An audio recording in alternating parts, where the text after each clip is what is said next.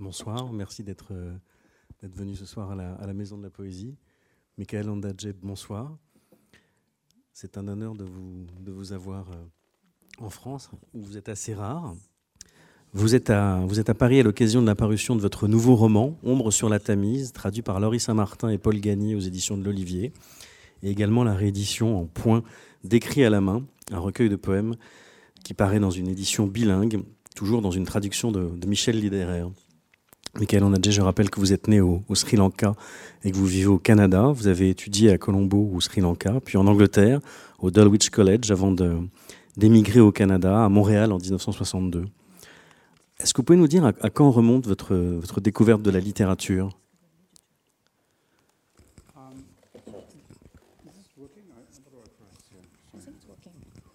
Hello? It's Um. I, um, I, I was not one of those writers who knew at the age of six they were going to be a writer. Uh, I became a writer suddenly um, by writing poetry when I was at my first year of university. And I never really believed I would be a writer. So the po- poems were for myself. And then gradually at university, I wrote more and more poems. And then I thought, well, I'll just be a poet. And uh, then uh, some 10 years later, I wrote a novel called Buddy Bolden's Blues, um, or Coming Through Slaughter. So that was the first time I felt, well, maybe I could be a writer. But essentially, I uh, was had to teach in order to kind of write and survive with a family. So that's what I did until a bit later on. Je n'ai jamais été un de ces écrivains qui savait dès l'âge de 6 ans euh, qu'il voulait devenir écrivain. J'ai commencé en fait par euh, écrire de, la poésie pendant ma première année d'université, mais je ne pensais pas devenir écrivain à ce moment-là. J'écrivais des poèmes simplement euh, pour moi-même. Et puis petit à petit, ils ont commencé à être, partagés, à être publiés. Mais, et donc là, je me suis dit que peut-être j'allais devenir poète. Et c'est seulement dix ans plus tard que j'ai écrit mon premier roman, Le blues de Buddy Bolden. Euh, et c'est à ce moment-là que pour la première fois, je me suis dit qu'effectivement, je pourrais devenir écrivain. Mais j'enseignais aussi pour gagner ma vie, euh, pour pouvoir écrire et pour pouvoir faire vivre euh, ma famille. Donc c'est seulement plus tard que j'ai arrêté de faire ça. Quand je vous demandais euh, quand remontait votre découverte de littérature, je, voulais aussi savoir quels, avaient été les, écrivains qui ont été marquants pour vous en tant que lecteur. I, I don't remember, for instance, when I grew up in Sri Lanka, which is, I was there till I was 11 years old, I, I don't remember reading at all or even being read to. You know, a very you know, useless family, really. And, and um, I only began to read when I was, I came to England when I was 11, and I, then I read all the James Bond novels. And, and I thought that might be a good influence, you know. Um, and uh, so, but I, towards the end of my school career, I, then I started reading novels for the first time. But it was only when I came to Canada that I suddenly, you know, got it about literature and, you know, read all the time and read and read poems for the first time. Vous savez, j'ai grandi au Sri Lanka jusqu'à l'âge de 11 ans et je ne me souviens pas avoir lu le moindre livre là-bas ou qu'on m'en ait lu euh, d'ailleurs. Euh, Ma famille ne m'a vraiment rien appris là-dessus. C'est une fois arrivée à Londres, en Angleterre, que j'ai commencé à, lire des romans de James Bond, donc ça a sans doute été une influence. Et puis au fur et à mesure de, ma carrière académique, euh, de mes études, j'ai commencé à, à- lire davantage. Mais c'est seulement quand je suis arrivée au Canada que j'ai commencé vraiment à m'intéresser à la littérature, à lire de plus en plus, à lire tout le temps et à lire notamment des poèmes. Les premiers, les premiers livres que vous avez publiés sont, justement des, poèmes. Euh, en France, nous connaissons surtout un livre mémorable qui s'appelle Billy the Kid, œuvre complète. Qu'est-ce qui vous a donné envie de vous pencher sur cette figure euh, légendaire? Well, I, I, you know, as a, at university, I, I- started to write poetry and in for the first, you know, next for the next few years, and even though I grew up in Sri Lanka, there was this ridiculous mytho- Western mythology about Billy the Kid and so forth. So, uh, I d- decided to write my version of Billy the Kid. It was almost like I had no money to make a film. I would write, write a book about him, which is crazy, as crazy as he was. And it, it began as a poem, and then I got, I felt I had to have more action in it because it was a Western. So I started writing prose, and that was the first time I wrote prose. And writing this book actually was a very, very important one for me because here I was, I'd been writing poetry, then, then there was prose, and then I invented a fake interview with Billy the Kid, and then I had pictures that I found. So there was a lot of time spent on making a, a, the book like a collage, like a, creating a new structure for it. And that was very important to me for later books as well. Et donc à l'université, j'ai commencé à écrire des poèmes, j'ai fait ça pendant quelques années, et en fait, même si j'ai grandi au Sri Lanka, là-bas aussi, on avait toute cette euh, mythologie euh, du western qui était assez ridicule, avec euh, des personnages comme Billy the Kid, etc., qui étaient, qui présentes là-bas. Et j'ai eu envie d'écrire ma propre version, en fait. Si j'avais pu, j'aurais pu faire un film, c'était juste parce que c'était un personnage complètement dingue, donc j'ai commencé bah, à écrire un poème, parce que c'est ce que je faisais, et je me suis dit qu'il fallait davantage d'action, parce que c'était quand même un western, et donc j'ai, pour la première fois, commencé à intégrer de la prose dans mon écriture. Et euh, l'écriture de ce livre vraiment a été extrêmement importante parce que ça a commencé comme ça, comme un poème, puis il y a eu de la prose, puis j'ai intégré des fausses interviews euh, de Billy the Kid, et puis ensuite il y a ces images que j'ai trouvées, que j'ai ajoutées, et j'ai vraiment construit ce livre comme un collage en fait. Donc ça a été l'occasion de créer une nouvelle structure, et ça a été très important même pour les livres suivants. Also, I think one of things what was important to me was to recognize that even if you wrote a series of poems, the order of the poems in, in a book were, were very important. You didn't begin a book with a bad poem or end with a bad poem. You had to hide the bad poem somewhere in the middle. Um, but, and with Billy the Kid, it was a case of um, discovering the, the importance of juxtaposition, especially a dangerous character like this. So you, you would have a very gentle poem about him talking about someone's wrist, and then have a perhaps violent scene that followed it, so that the juxtaposition of those two kind of added a drama to it. And so I'm very conscious of, of restructuring a book um, and, the, and the order of a book once you, you created all the 75 scenes, for instance. And that, that worked in later books for me as well. Une autre chose qui est importante, c'est que euh, je me suis aperçue, même si je savais déjà par le, fait d'avoir écrit euh, des séries de poèmes que c'était important, de l'importance de l'ordre en fait dans lequel on, plaçait euh, les poèmes. Parce qu'évidemment, on ne commence pas un recueil de poésie par un mauvais poème, on ne le termine pas non plus là-dessus, on essaie de le cacher au milieu. Mais là, dans l'écriture de ce livre, j'ai vraiment pris conscience de l'importance en fait de la juxtaposition des, différents textes, parce qu'on aborde un personnage qui est quand même dangereux.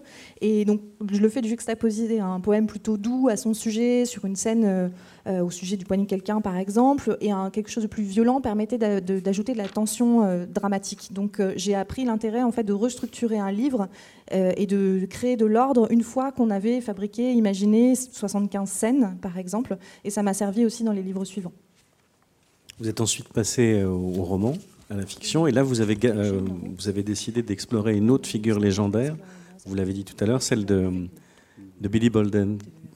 Qu'est-ce qui vous a donné envie de vous pencher sur euh, ce musicien Well, usually when I finish a book, I, I, I think, well, that's it. That's my last book, you know. And, and as I was 24, I thought, a bit too young to re retire.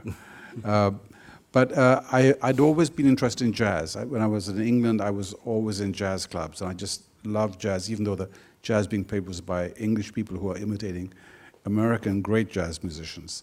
And then I heard a story that Buddy Bolden, this famous jazz musician, went mad in a parade. And the idea of going mad in this public parade sort of was like a nightmare to me. And so that, plus the fact that I love jazz, I, I started to do a lot of research on Buddy Bolden. And, and, I actually couldn't afford to go to New Orleans to do it, so I was writing letters to the various archives to find information about Buddy Bolden. So it was a long distance research novel. And there was very little information on him, luckily. It, there was about two and a half pages of information or less. And so I, I, was given the freedom to invent a life for him, to imagine what his life was like, what his demons were, what his joys were, his children, uh, his wife, his lovers. So there was a whole invented improvisation, I think, on the life of Buddy Bolden one more thing, sorry. um, the one lucky thing was that there was no information about how he played.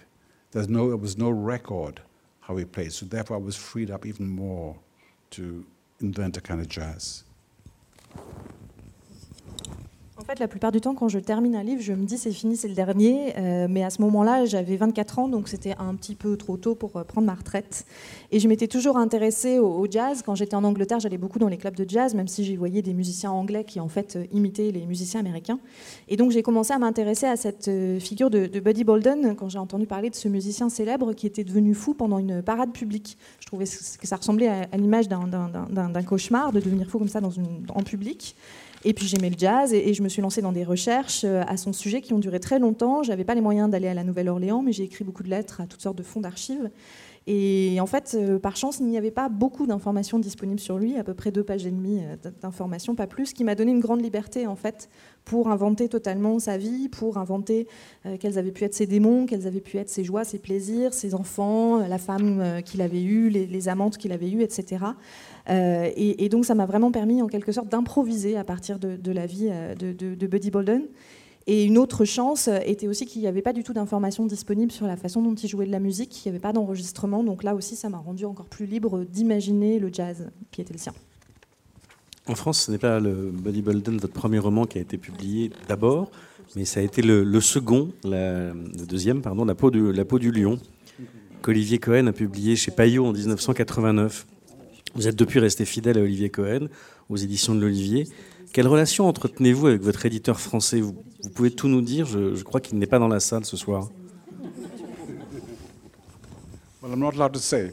Um, no, I, I, was very lucky. I, I, you know, I met Olivier very early on in, in my career, and it was with In the Skin of a Lion, the novel about the building of Toronto. And I've forgotten that that came here, came out first here, and then uh, Buddy Bolden's blues. And um, I mean, uh, there's not much I can say. I mean, he's always published my work, so I feel, you know, I have someone here who will do whatever I, I do, hopefully, you know. So that's, that's the situation. And, you know, it's also a, a case of, you know, having someone who has to select the right translator. And I think that that's something obviously I can't do.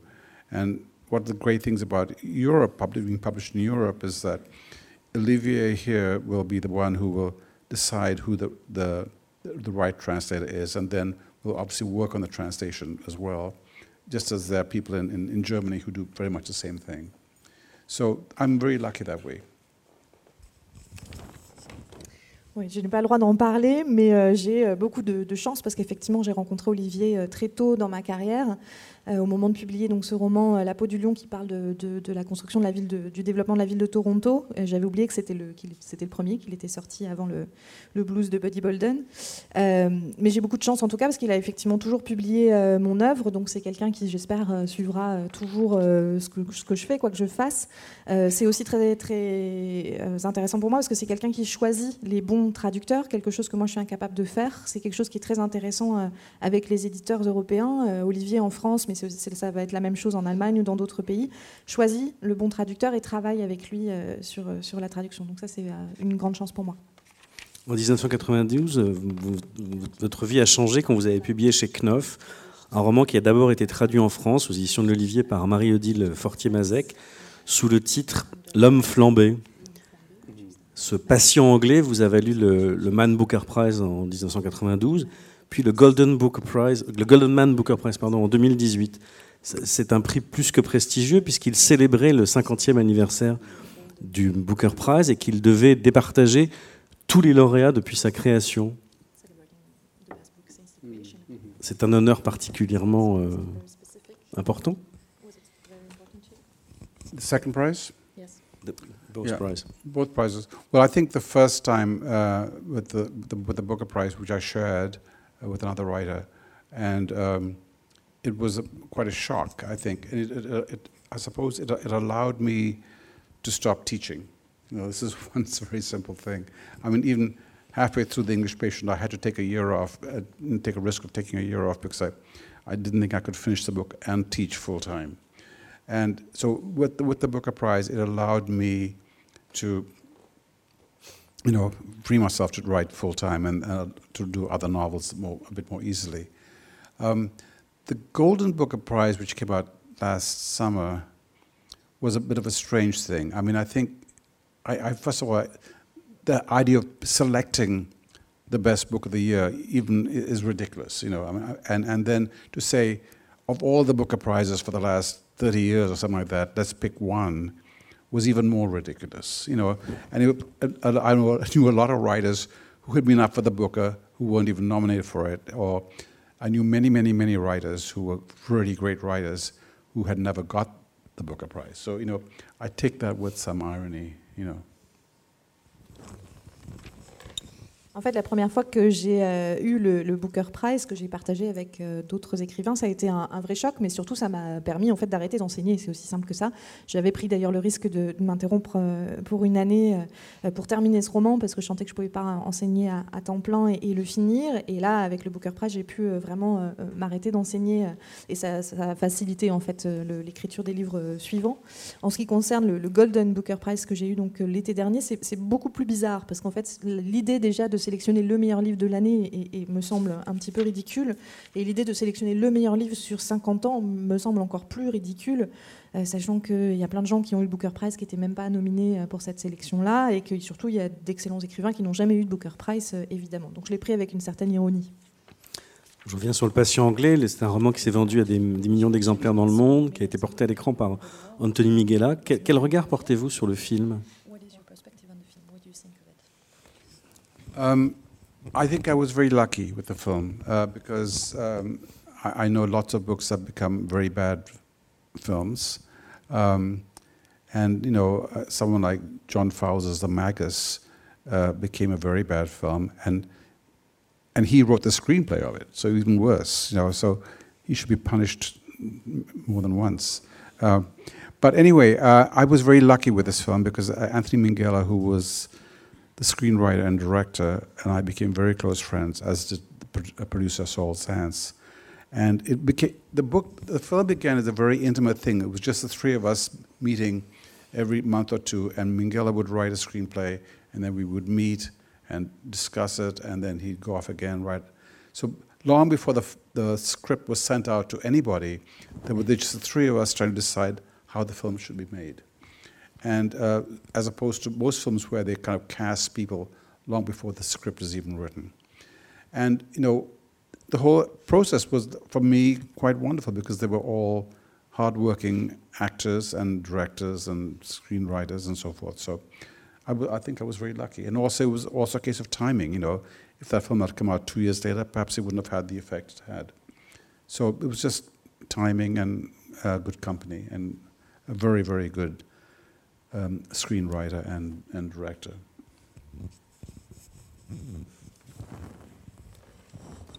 Je crois que j'ai eu beaucoup de chance avec le film parce que je sais qu'il y, y, a des livres, beaucoup de livres qui euh, deviennent de mauvais films. Je pense à The Magus, est-ce que c'est une adaptation d'un livre de John Fowles, Le Magicien. Le, magicien. le, mage, pardon. Ah merci, Le Magicien.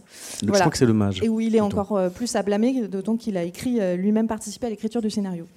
Euh, mais j'ai eu beaucoup de chance, moi, avec euh, Anthony Minghella, qui est devenu même un ami proche, y compris aussi avec le, producteur du film. On a vraiment euh, travaillé de façon très intime au début, tous les trois. Euh, on écrivait, euh, Minghella a commencé à travailler sur le scénario, on se réunissait, on discutait, il le faisait évoluer. Et donc bien avant d'envoyer même une toute première version de, ce scénario, il y avait vraiment cette discussion à, trois pour s'assurer de ce qu'on voulait ensemble, alors que pour beaucoup de projets, euh, le casting est recruté parfois bien avant que le scénario n'existe. Et j'ai eu aussi affaire à, des acteurs, des producteurs, des scénaristes, etc., qui, qui, vraiment travaillaient dur et faisaient du très bon travail. Donc j'ai eu beaucoup de chance. Puis je pense qu'il y a eu une question de timing aussi, peut-être, que si le film était sorti euh, deux ans plus tard, il n'aurait pas eu euh, le même impact. Donc pour moi, il y a à la fois une question de, timing, de, effectivement de, travail en, bonne compagnie, et puis euh, de la qualité du producteur, du scénariste, etc. Le, Patient anglais, je le rappelle, se déroule dans un ancien couvent sur les hauteurs de Florence, pas n'importe quelle année, mais en 1945. C'est également l'année où se situe votre nouveau roman Ombre sur la Tamise. C'est certainement pas un hasard. Yes, it is by coincidence. I'm sorry, I hadn't thought about this, the year being the same, but obviously, you know, some, subliminally, I was thinking about that. I mean, I think when, but what happened was after the English patient, I wrote two or three other books, so I wasn't trying to continue the story in a way, uh, and I had no idea I was going to do go back to, to a, a certain kind of war story, though I find that the the The new one is much more of a domestic story about war as opposed to a, a war story. Um, but I, I, guess in some ways, an English patient was about the end of a war, and, and um, Warlight or Shadow on the Thames is, is, a, is a book where about the after effects of the war. What, that, that terrible stage between war and peace where everyone has to readapt themselves to being part of a family or going back to a society that uh, they are no longer fr- as free as they were before that. So that, that was what was interested me. You know, the idea that a war that took place over there ha- is a, like a light on the on the on the present, and it, it doesn't. Um, you are, you are you are either damaged by it or freed by it. I think. En fait, si c'est un hasard, je, n'y avais pas forcément pensé, même si peut-être que cette coïncidence de date est quand même euh, inconsciemment euh, voulue. Euh, en fait, après Le patient anglais, j'ai écrit deux ou trois autres livres, donc je n'avais pas forcément l'intention de poursuivre l'histoire. Je, ne savais pas du tout que j'allais revenir à, une histoire de guerre, même si d'ailleurs je considère plutôt que le, nouveau roman est, plutôt une histoire intime pendant une guerre qu'une histoire de la guerre. Euh, enfin lié à la guerre. Euh, le patient anglais se passe vraiment à, la fin de la guerre, alors que Ombre sur la Tamise euh, raconte plutôt les effets qui suivent la, période de la guerre, dans la période qui, arrive juste après, le moment où les gens doivent se réadapter, en fait, redevenir partie prenante d'une famille, d'une société, et avec potentiellement moins de liberté que ce qu'ils avaient pu avoir auparavant. Je trouvais cette idée intéressante, cette idée qu'une guerre a eu lieu quelque part et qu'en fait elle jette une lumière particulière euh, sur le présent et qu'elle a pu euh, abîmer mm, certaines personnes mais qu'elle a pu aussi en libérer d'autres. Est-ce que le, le, choix de la ville de Londres s'est imposé tout de suite Ou est-ce que ce roman aurait pu se dérouler ailleurs No, I think it could only have been said in, the, in London by me if I was writing the book. You know, I, I, I came to England when I was 11 years old, and that was about 1953, I think. So um, that's about 10 years after the, the era that takes place in, in the new book. Uh, and that actually freed me in some ways because it allowed me to, to reinvent the London I knew quite well as a boy, but also had the, uh, uh, uh, um, the luck to be able to research what it was like 10 years earlier in London with rationing, with you know, much more of a destroyed city, with evidence of you know, um, air raids and so forth. So um, I, I, was like a, it was like a contemporary novel, but also a novel set in an earlier time. So I was able to kind of draw on both of those areas. And, and, I, and I find with writing, one needs that, that voice of someone who's trying to find out what's, what happened or what is happening. Uh, and the voice has to be, has to seem autobiographical, has to seem to be a part of a memoir, even if it's not. Uh, and and um, at the same time, I could go back to, to 1945 and do research on what the rivers were like and what those, you know, various things were happening in London and make that part of the, the memoir as well. So it's not really a memoir, but it should, I think, many of my books sound like memoirs because they, you know, I need that voice to kind of coax the reader in. I mean, as a boy in um, uh, the book about traveling from Sri Lanka to England who's called Michael, you know, and, and this, so that hints that this is a memoir, but in fact, it's not, you know. I don't remember any part of that journey from Sri Lanka to, to England.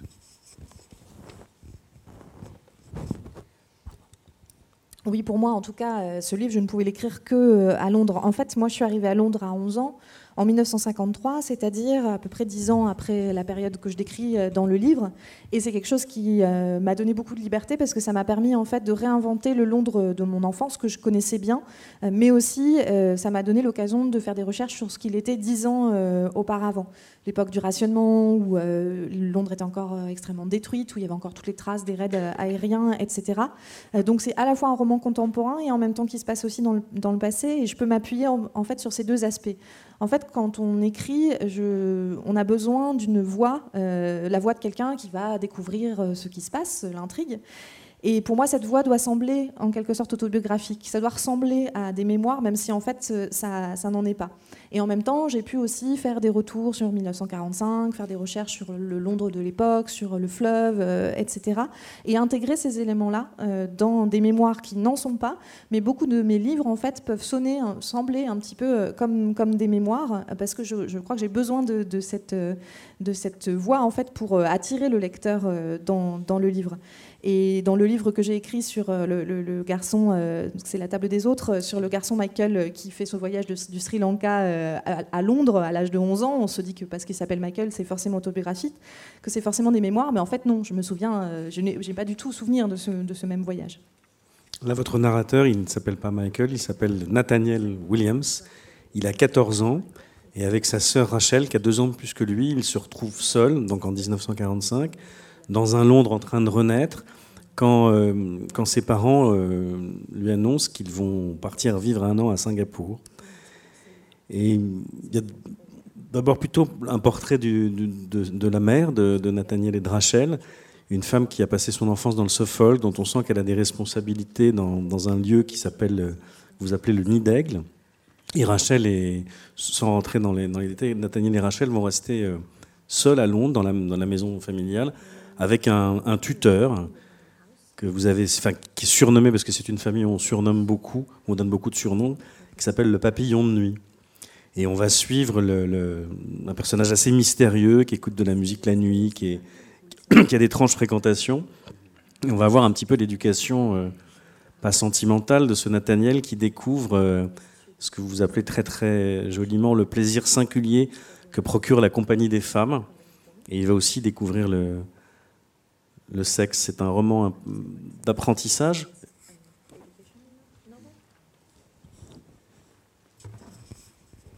Yes, that, that, sounds right.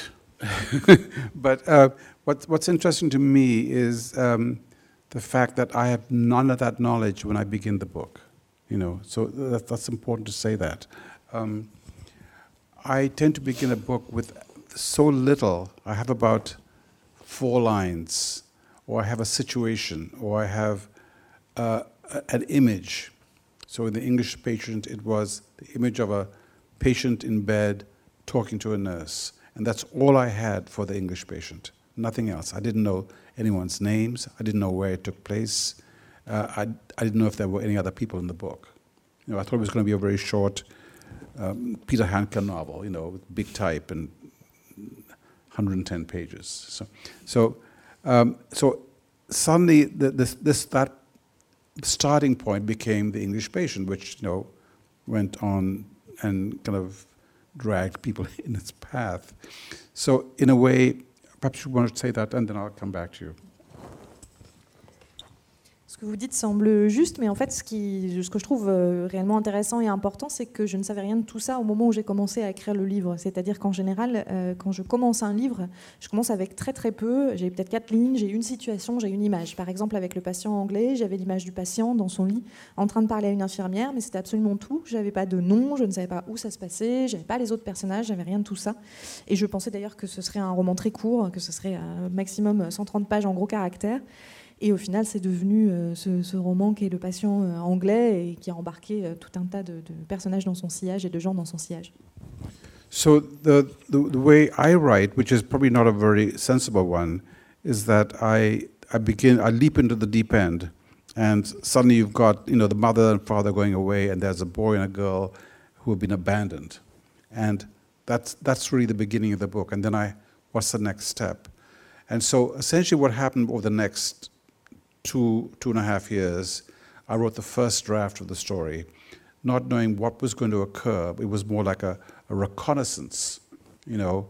Uh, I suddenly discovered that the man called the daughter who was visiting the house, and that, and then some scenes of the boy at the school, and uh, and then, you know, the daughter convinces him to kind of help him um, smuggle greyhounds or something like that. Absurd. So it's it's an evolving. It's like it's like opening up a scroll, more than having a, a plot.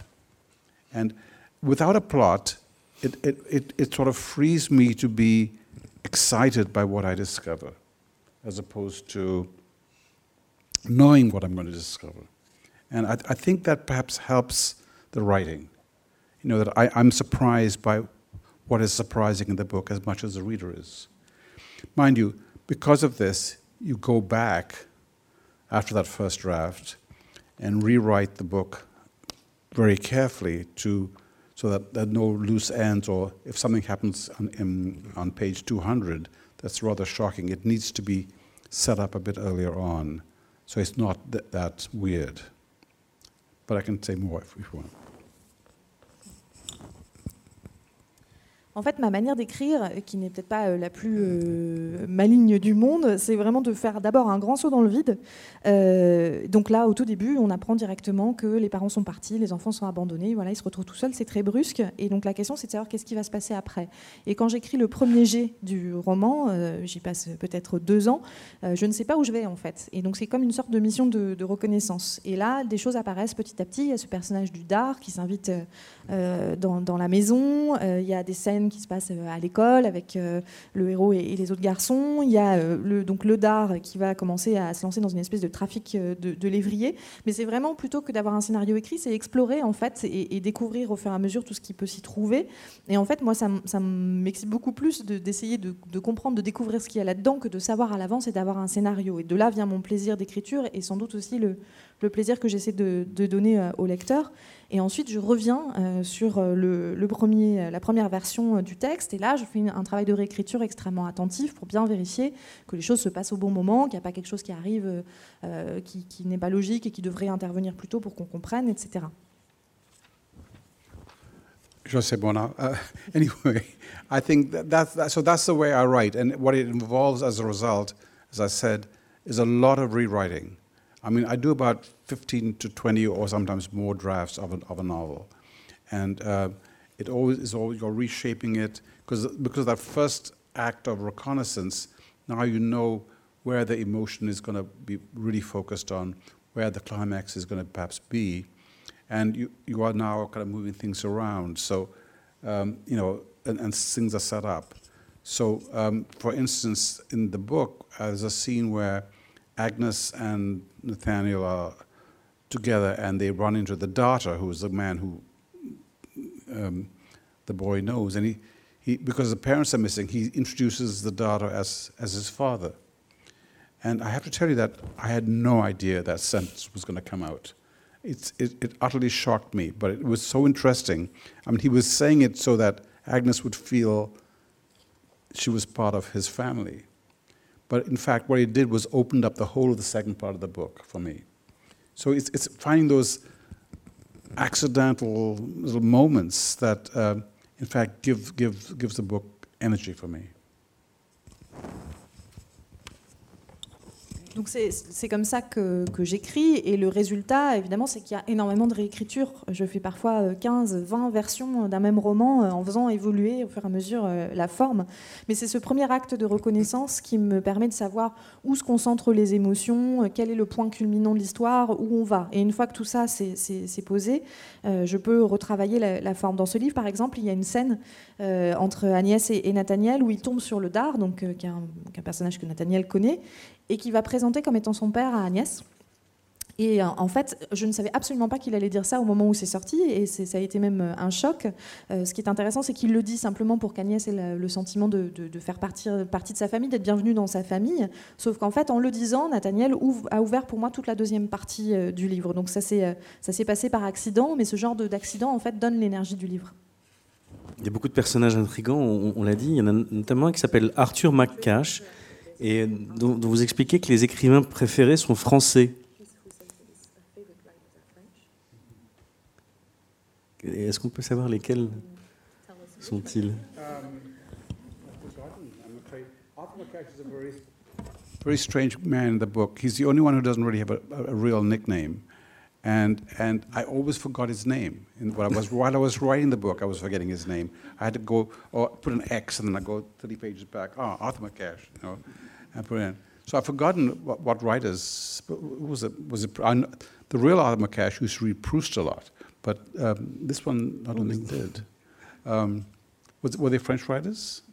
You don't say about the French writers. so- Oh, oh, I thought you said French writers. Yes, French writers, but you don't say the name in the novel. The name so Oh, you actually don't give okay. Uh, I, I, I, I'll, Never I'll, mind. I'll work on it for the second uh, edition. I'll, I'll work it in. The Blues of Arthur Yes, Marquette. yeah, yeah, yeah. Um, no, I mean the character. What for me, what was interesting was, for me, what was really interesting in the book was that I guess in, in earlier books, when people appeared, they appeared um, as a certain kind of person, perhaps, or good, healthy, whatever it is. But in this book, the characters kept evolving. I would come back and having to do a second take on the daughter, or a second tape, uh, take on Olive Lawrence, or Arthur McCash, or the sister. So that, that it was very comforting writing the book, but that they were evolving, becoming more and more complicated. So the daughter, who is like a, a surly guy in the first time we see him, becomes by the end a wonderfully complex and compassionate man. So that part of the that process of the writing I, I liked a lot. Alors j'ai oublié en fait euh, de quel auteur il, parle. Arthur McCash, en fait, c'est très bizarre, mais c'est un des seuls personnages qui n'a pas vraiment de surnom. Et même quand j'écrivais le livre, je n'arrêtais pas d'oublier son nom. Il m'arrivait régulièrement d'écrire une phrase et de mettre une croix à la place de son nom, et ensuite de revenir plusieurs pages en arrière pour euh, me souvenir qu'ah oui, c'est vrai, il s'appelle Arthur McCash. Euh, le vrai Arthur McCash lirait peut-être du Proust, mais celui-là, je ne sais plus du tout. Et j'intégrerai peut-être des noms d'écrivains français dans une prochaine édition dans ce cas.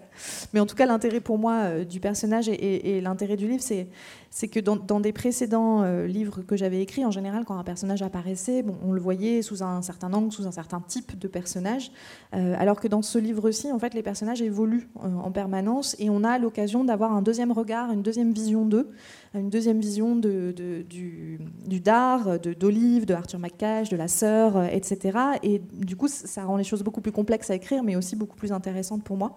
Euh, le Dard, par exemple, la première fois qu'il apparaît, c'est quelqu'un de, plutôt très vulgaire, et au fur et à mesure, il va devenir un personnage extrêmement complexe, capable d'énormément, un homme plein de, compassion.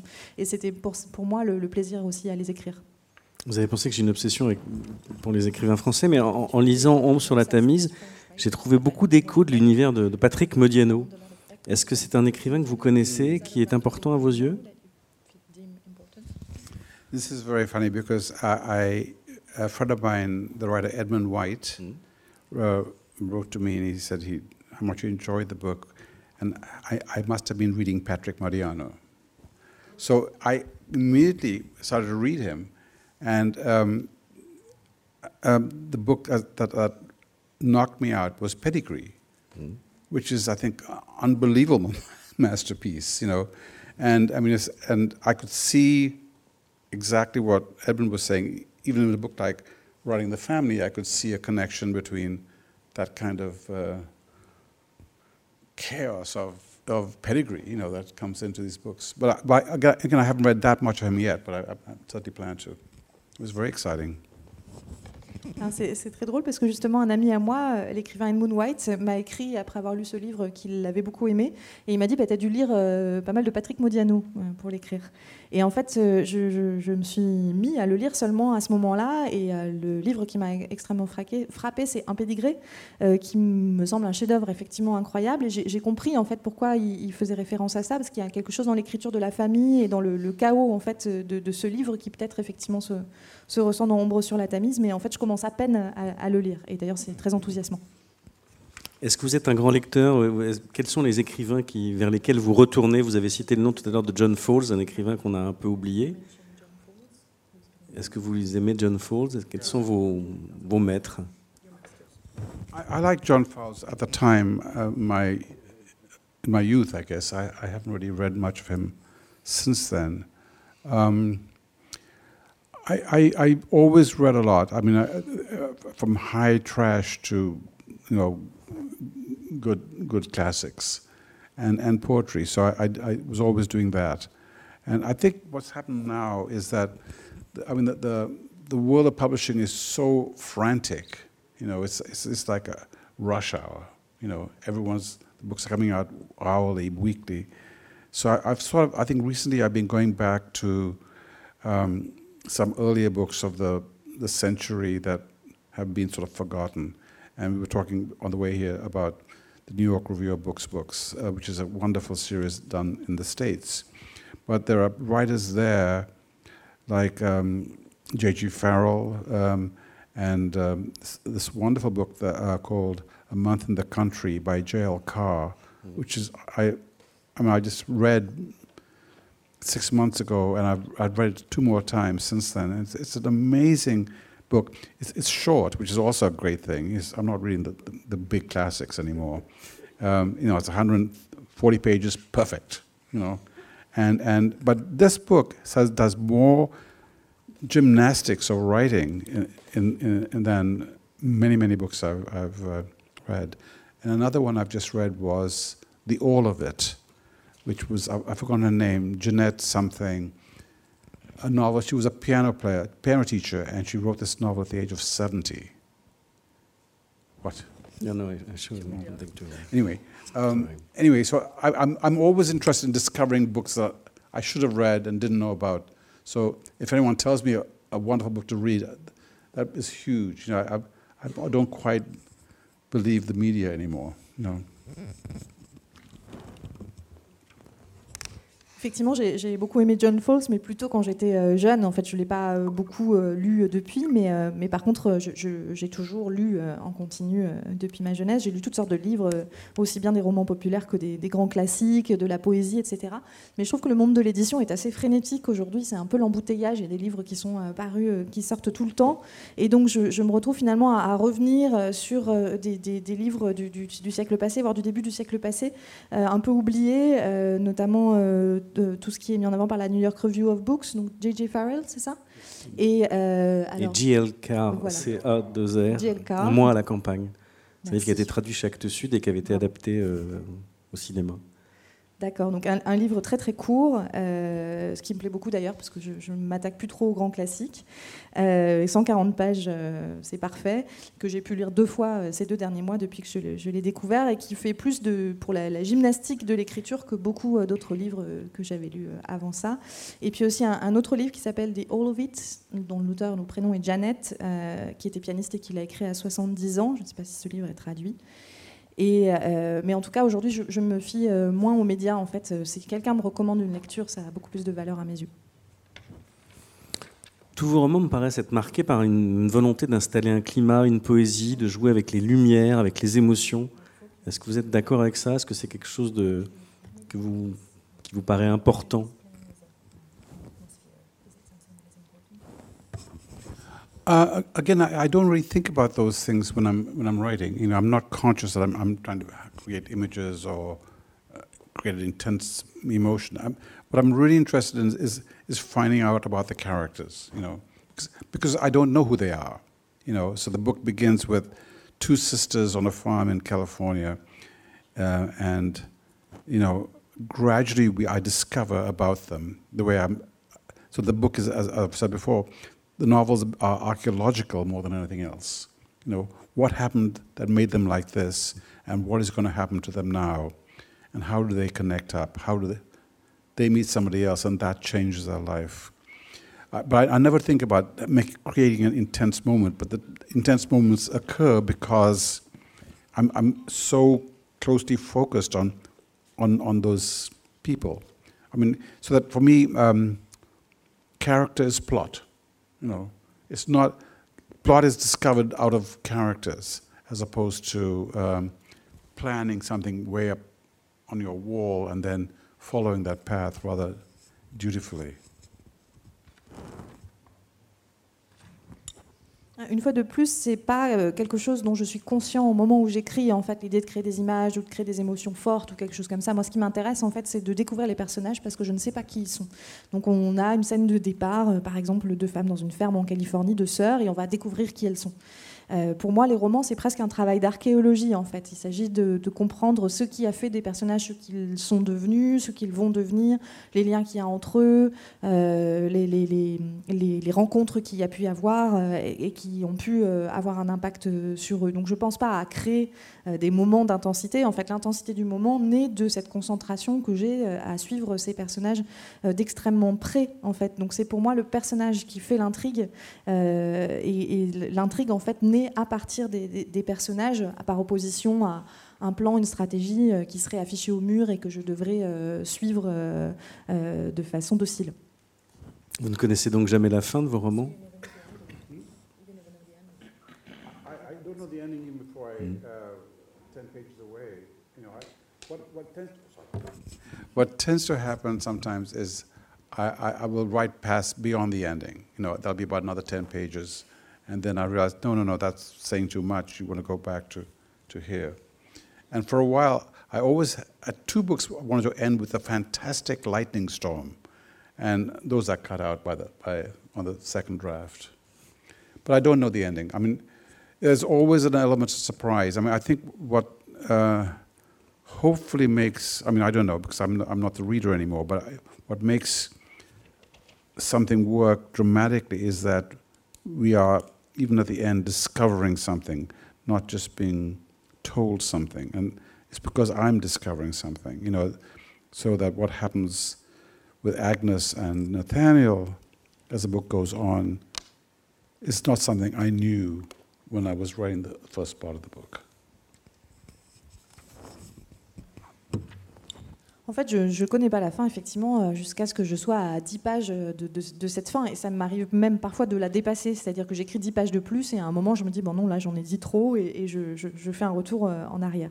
J'ai deux euh, livres que j'ai terminés sur des orages absolument incroyables avec des éclairs partout qui finalement ont été, euh, ont été coupés euh, euh, dans, le, dans le, la version suivante. Euh, pour moi ce qui, ce qui fonctionne en fait pour euh, le, plaisir aussi de, de- lecteur au- autant que celui d'écrivain, euh, c'est de découvrir à la fin quelque chose et pas qu'on vous l'affirme, qu'on vous qu'on vous le dise. Et moi, je ne savais pas ce qui allait se passer, ce qui allait arriver à Agnès et à Nathaniel jusqu'à jusqu'à la fin. Et, et c'est pour moi vraiment tout ce qui a donné sens à la première partie du livre, c'est de le découvrir en l'écrivant. Say one more thing? Uh, I think one of the things that um, may have influenced me to be this kind of writer is that I, I, I did begin as a poet, you know, so about the first 10 years of my writing was poetry. And so and when you're writing a poem, you don't know what the ending is, you know. Um, Robert Creedy said, if you know what the last line is, make it the first line, and then go on from there. So you are searching, searching, searching for a way out of the to, to where you, you, you, should go. And also, I think the other thing there was that I'm, I'm very influenced by the other arts. I'm influenced by music, I'm influenced by painting, I'm influenced by, you know, film and edit, film editing more than film, I think. So you I'm learning about craft as well as the possibilities of a literary form. You know, um, uh, who's it? Um, Czesław Milosz says, you know, I don't believe in the novel. You know, and, and, in a way, I, I, I suspect I don't either. You know, I, I I love the novel, but I think the novel has all these other possibilities that can occur in it.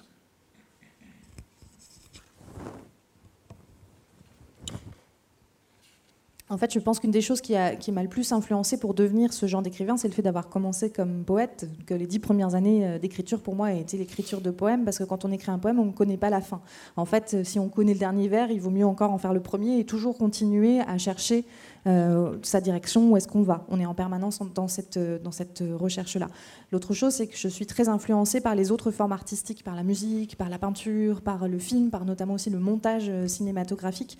Et donc, en fait, je suis en permanence en train d'apprendre les, les techniques et les possibles formes littéraires. C'est Miloche, c'est ça, qui dit que, qu'il ne croit plus dans le roman.